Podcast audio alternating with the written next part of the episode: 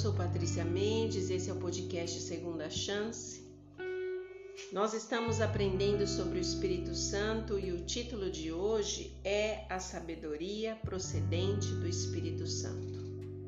E eu queria deixar aqui para você Romanos 8:26 que diz também o Espírito: Semelhantemente nos assiste em nossa fraqueza, porque não sabemos orar como convém mas o mesmo Espírito intercede por nós sobremaneira, com gemidos inexprimíveis.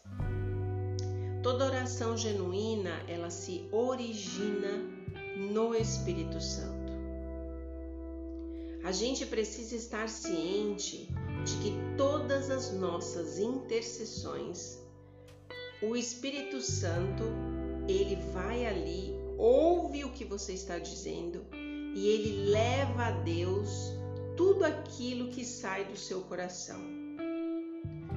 Todas as coisas que nós pedimos pessoalmente a Deus, temos o Espírito Santo também como nosso intercessor, que vai direto ao trono de Deus e menciona a ele tudo aquilo que sai da sua boca. É importante que a gente entenda que tudo aquilo que o Espírito Santo ele leva a Deus, intercede por nós, ele faz de acordo com a vontade de Deus e não de acordo com a nossa vontade. É muito importante que a gente entenda isso. O Espírito Santo, ele nos assiste em nossa fraqueza, naquilo que a gente mais precisa de Deus. E ele sendo Deus, ele conhece a mente de Deus. Por isso que em todas as nossas orações, seja ela por pessoas doentes, seja por trabalho de alguém que precisa ou você mesmo, seja por motivos é, difíceis que estão acontecendo de relacionamento na sua família, com filhos, seja o assunto que você estiver pensando aí, da dificuldade que você está vivendo, por ele conhecer a mente de Deus, ele faz o que? Ele acata a vontade de Deus para nossa vida diante daquele assunto que nós estamos apresentando a Ele. E aí eu queria ler com vocês um texto que eu aprendi a ler apenas uma parte dele, mas com o tempo eu lendo a palavra de Deus, meus olhos foram assim descendo ali naquele texto e eu fui compreendendo algumas coisas que a gente precisa compreender para que a gente se, se, é, se sinta em paz em relação às orações que a gente coloca diante de Deus. Se você puder e tiver condições, abre a sua Bíblia aí em 1 Coríntios 2. E tem um verso que começa essa leitura minha, que ele é um verso é, muito conhecido. Todo mundo gosta desse verso quando a gente está falando de bênçãos. Mas presta atenção no decorrer da leitura. 1 Coríntios 2, verso 9, diz assim: Todavia, como está escrito, olho nenhum viu, ouvido nenhum ouviu, mente nenhuma imaginou o que Deus preparou para aqueles que o amam. Lindo, não é? Muitas vezes, quando a gente está falando de bênçãos, a gente lê este verso e nosso coração se enche de alegria porque a gente pensa: puxa, Deus vai me dar além do que eu estou pedindo, do que eu estou imaginando. Porém, vamos continuar a leitura para você entender o raciocínio do Espírito Santo. Mas Deus o revelou a nós por meio do Espírito. O Espírito sonda todas as coisas, até mesmo as coisas mais profundas de Deus. Pois quem conhece os pensamentos do homem a não ser o Espírito do homem que nele está? Da mesma forma, ninguém conhece os pensamentos de Deus a não ser o Espírito de Deus. Nós, porém, não recebemos o Espírito do mundo, mas o Espírito procedente de Deus, para que entendamos as coisas que Deus nos tem dado gratuitamente. Delas também falamos, não com palavras ensinadas pela sabedoria humana, mas com palavras ensinadas pelo Espírito, interpretando verdades espirituais para os que são espirituais. Quem não tem um espírito não aceita as coisas que vêm do Espírito de Deus, pois lhes são loucura e não é capaz de entendê-las, porque elas são discernidas espiritualmente. Mas quem é espiritual discerne todas as coisas, e ele mesmo por ninguém é discernido, pois quem conheceu a mente do Senhor para que possa instruí-lo? Nós, porém, temos a mente de Cristo.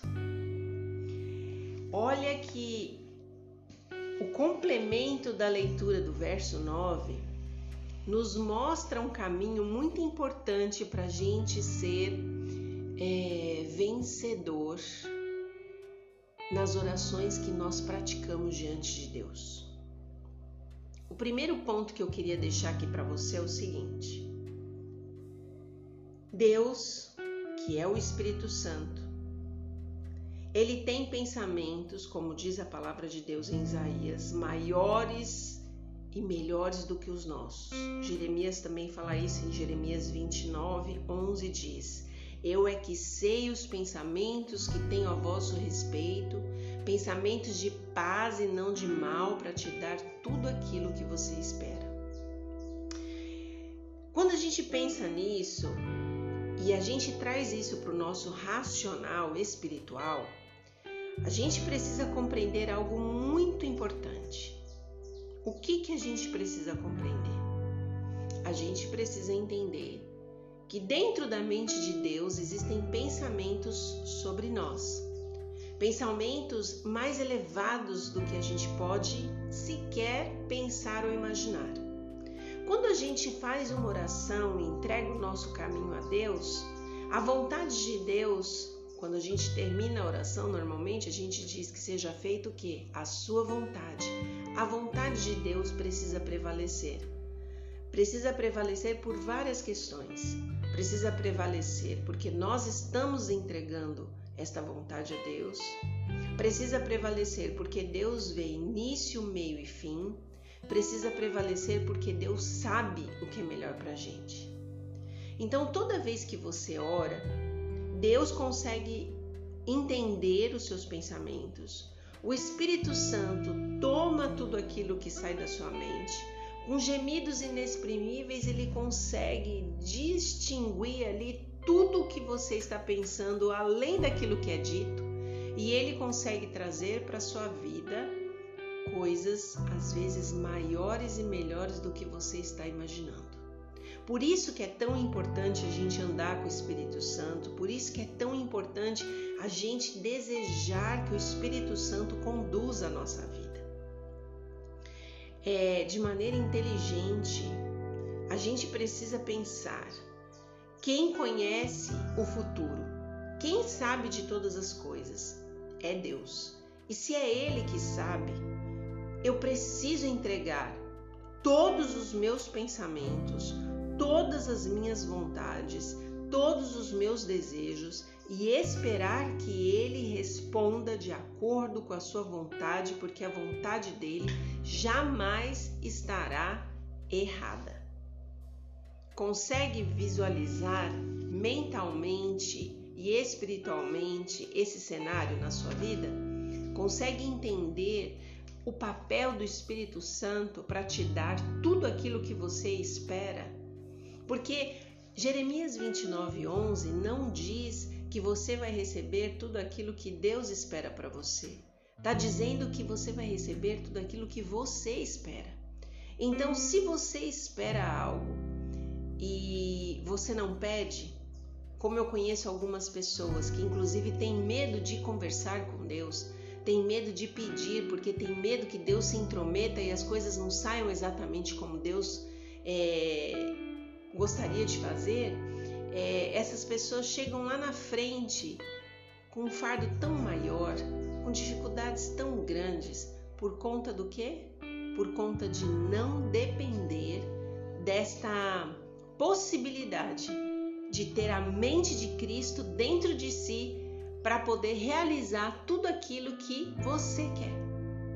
É isso que o Espírito Santo está tentando lhe dizer.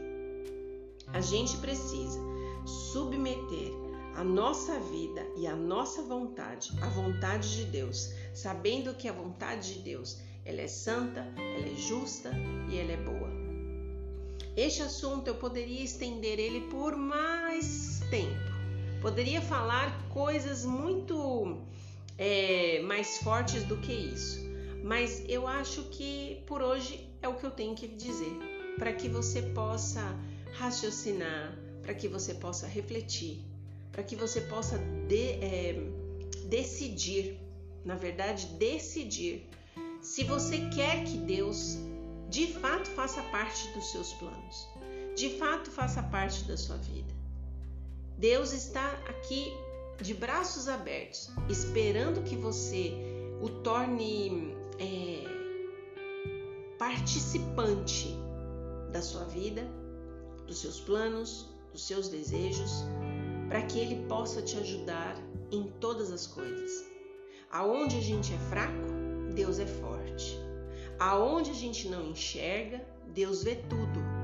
Então, que você sinta esse desejo na sua vida de entregar a sua vida nas mãos de Deus e participá-lo para que você seja abençoado para que você realmente veja a promessa de 2 Coríntios 2,9 se cumprir.